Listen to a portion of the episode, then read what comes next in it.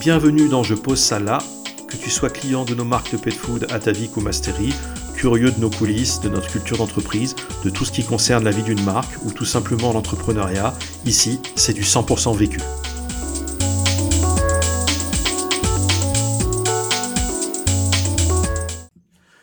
Salut, c'est Nicolas chez Atavik. Aujourd'hui je réponds à la question quelle est la chose la plus surprenante que vous avez apprise sur la nutrition animale depuis que vous avez fondé Atavik en 2012 alors moi j'ai envie de te parler d'une chose euh, apprise euh, non pas forcément depuis qu'on a fondé Atavik justement, mais euh, apprise depuis qu'on a des chiens, tout simplement, c'est-à-dire depuis 1995, donc bien avant la création d'Atavik.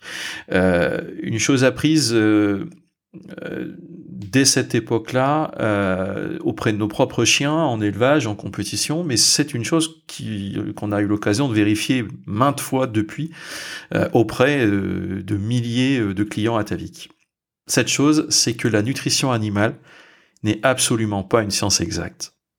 Et on voit les gens euh, les consommateurs, euh, notamment, euh, s'en faire tout un monde pour beaucoup d'entre eux, et on les voit débattre euh, des heures sur euh, des réseaux sociaux, euh, notamment sur les pourcentages de ci ou ça, les ingrédients, le détail derrière chaque ingrédient, les procédés de fabrication, toutes choses qui n'ont d'ailleurs jamais vu de leur vie, ils n'ont jamais été face à, aux ingrédients de la plupart des pet food, ils n'ont jamais mis les pieds sur un site de fabrication, donc pour autant, on les voit euh, débattre abondamment de ça et euh, on les voit en débattre la plupart du temps, ben, sans aucune euh, qualification personnelle sur le sujet, mais aussi et surtout en débattre avec des gens qui eux-mêmes ne sont qualifiés en rien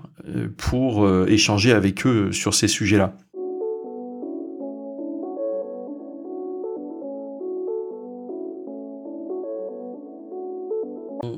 Voit de grandes marques du marché, euh, par ailleurs, euh, qui euh, ont depuis longtemps convaincu les gens inconsciemment que nourrir son animal, c'est quelque chose de super compliqué.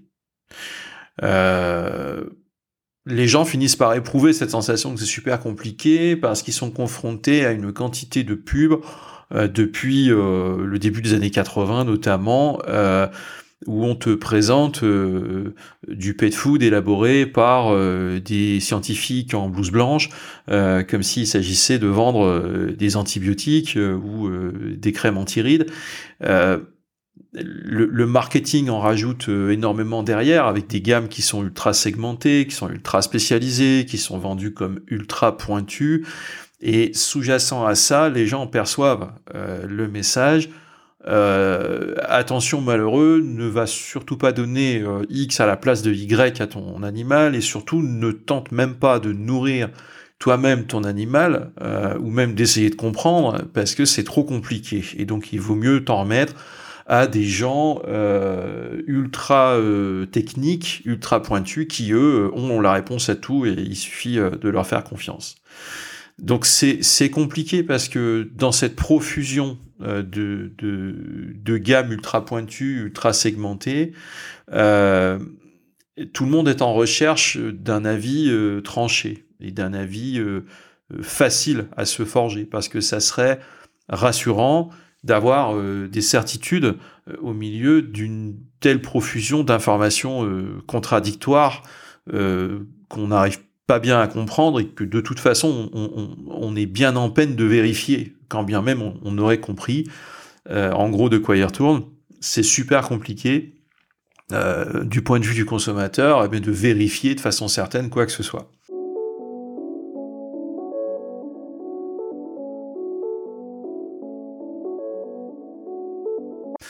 Et au final, euh, quand on observe un petit peu avec du recul, il se passe quoi?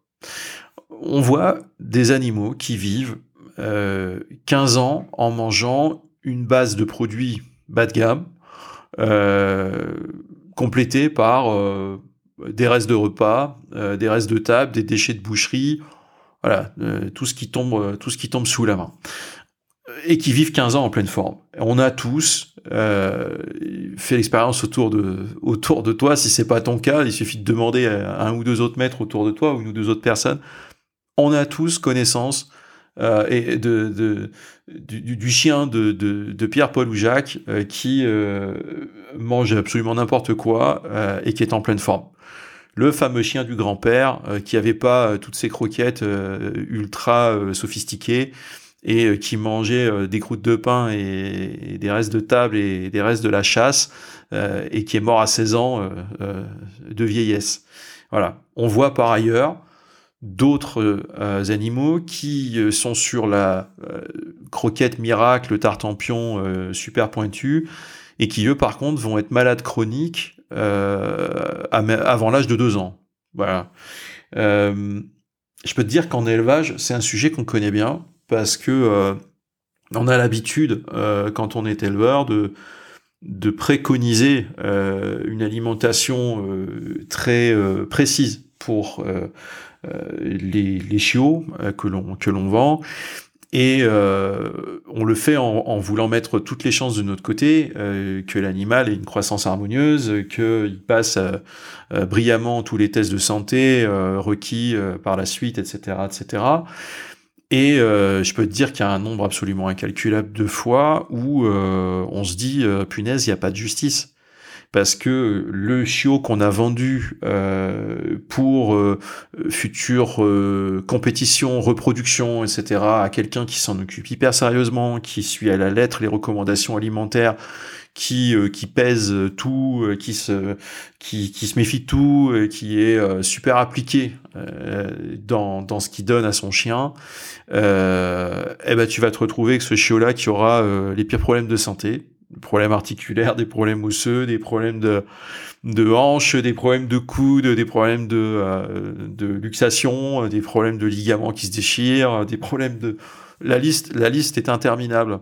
Euh, à côté de ça, tu as euh, le chiot d'à côté à qui tu voyais pas un grand avenir en, concours expo, que tu as que tu placé pour compagnie euh, chez le garagiste du coin euh, euh, qui voulait un gros chien pour passer ses journées avec lui, qui lui lui donne un peu tout ce qui lui tombe sous la main et ses gamins lui donnent des restes de hamburger sous la table et, et, le gars en gros il, se, soucie de, pas grand chose.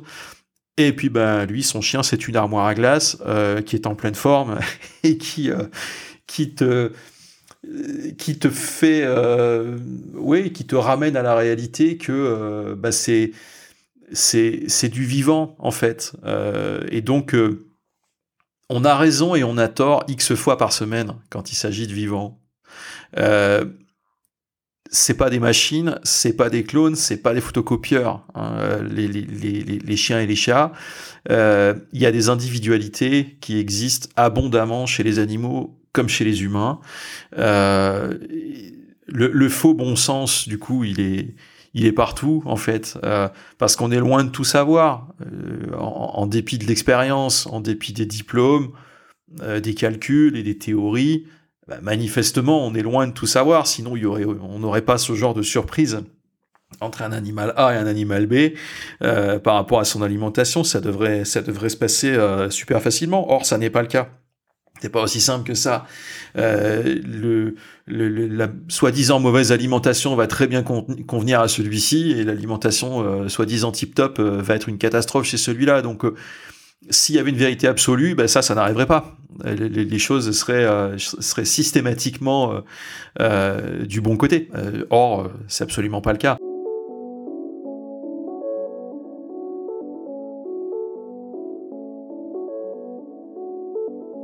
C'est aussi parce que chaque animal a son mode de vie et son, environnement euh, qui lui est propre et qui repose sur euh, une multitude de facteurs.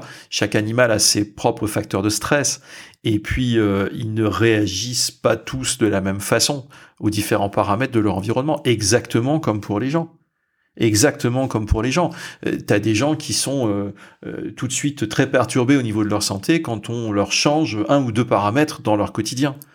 Il y en a d'autres, ils peuvent se balader partout et, et courir le monde, manger n'importe quoi, n'importe où, partout et, et, ne jamais être malade, par exemple. Donc on a tous aussi des anecdotes de gens de la famille ou des proches qui euh, ont eu des problèmes de santé alors qu'ils menaient une existence euh, euh, exemplaire sur le plan de l'hygiène de vie, et d'autres à côté de ça qui ont, en gros brûlé la vie par, par les deux bouts et, et qui sont morts de vieillesse à 80 ans.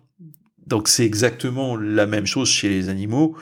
Il y a tellement de facteurs en jeu et de de différence d'un animal à l'autre dans la façon qu'il aura de réagir à ces facteurs-là, euh, que euh, bien malin qui peut projeter avec certitude euh, les résultats de telle ou telle alimentation sur l'animal.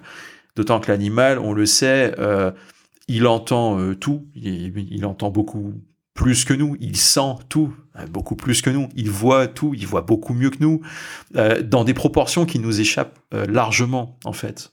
donc il y a une quantité infinie de paramètres qui vont faire que l'animal va bien ou pas bien.